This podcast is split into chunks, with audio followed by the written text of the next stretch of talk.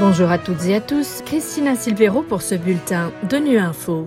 Au menu de l'actualité, l'ONU intensifie ses opérations d'aide aux personnes touchées par la destruction du barrage de Kakovka en Ukraine. Les attaques délibérées et les violences sexuelles contre les civils au Soudan, dénoncées par le Bureau des droits de l'homme. Enfin, nous reviendrons sur le sort des femmes et des enfants déplacés à Menaka, au Mali.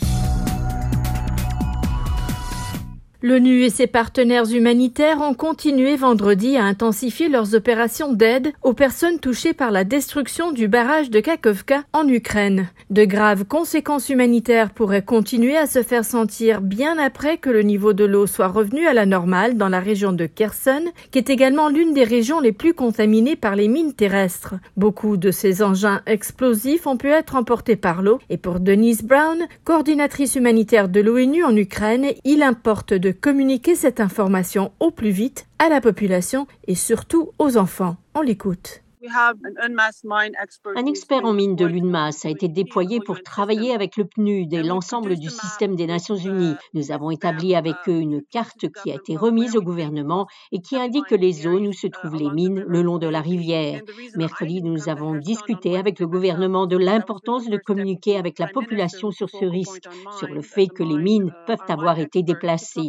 Ainsi, lorsque les eaux se retireront, il se peut qu'il y ait des mines là où il n'y en avait pas. auparavant ce qui signifie qu'il n'y a pas de marquage de ces mines. Il s'agit donc d'un risque important.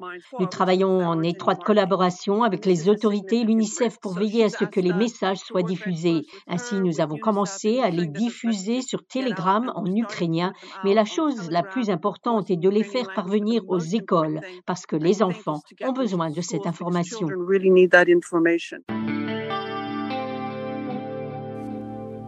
Au Soudan, cela fera bientôt deux mois que durent les affrontements armés opposant les paramilitaires du général Mohamed Hamdan Daglo à l'armée régulière du général Abdel Fattah al-Burhan. Le Bureau des droits de l'homme de l'ONU s'est dit préoccupé ce vendredi par l'impact dévastateur de ces combats sur les civils qui font l'objet d'assassinats, de disparitions forcées, de détentions arbitraires mais aussi de viols, comme l'a regretté ce matin Jeremy Lawrence, porte-parole du Haut Commissariat aux droits de l'homme de l'ONU depuis Genève. Nous sommes également préoccupés par les informations faisant état de violences sexuelles liées au conflit. Depuis le début des combats, notre bureau a reçu des rapports crédibles faisant état de 12 incidents de violences sexuelles liés au conflit à l'encontre d'au moins 37 femmes, bien que le nombre puisse être plus élevé. Dans au moins trois incidents, les femmes étaient des jeunes filles. Dans un cas, 18 à 20 femmes auraient été violées.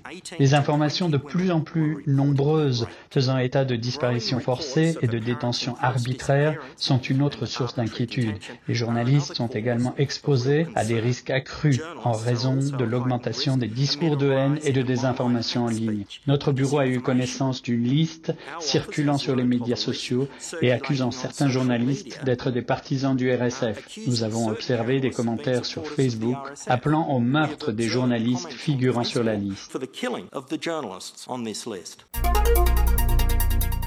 À Menaka, au Mali, les femmes et les enfants constituent l'écrasante majorité des 700 ménages qui se trouvent dans les camps de déplacés de la région et de ses alentours. Malgré les efforts des autorités locales, de la mission des Nations Unies dans le pays et d'autres agences humanitaires, les conditions de vie y sont difficiles. Reportage de Sédou Traoré de Mikado FM. Face à ce contexte difficile dans la région, les femmes sollicitent des activités économiques pour subvenir à leurs besoins élémentaires. La mission onusienne apporte et continue d'assister des centaines d'entre elles. En plus de la fourniture d'eau potable et d'autres kits, l'équipe JAR dirigée par l'officier individuel de police, Misa Pereza, maintient le contact avec ces personnes vulnérables. Quand nous venons très souvent, on cause avec eux, on leur apporte notre soutien.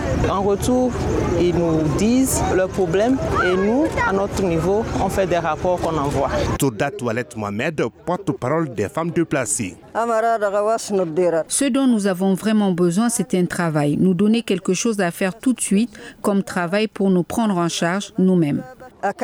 Selon les données du HR, la ville de Minaka enregistre plus de 50 000 personnes déplacées internes réparties entre 23 sites. Voilà, fin de ce bulletin de Nu Info. Merci de votre fidélité. À bientôt.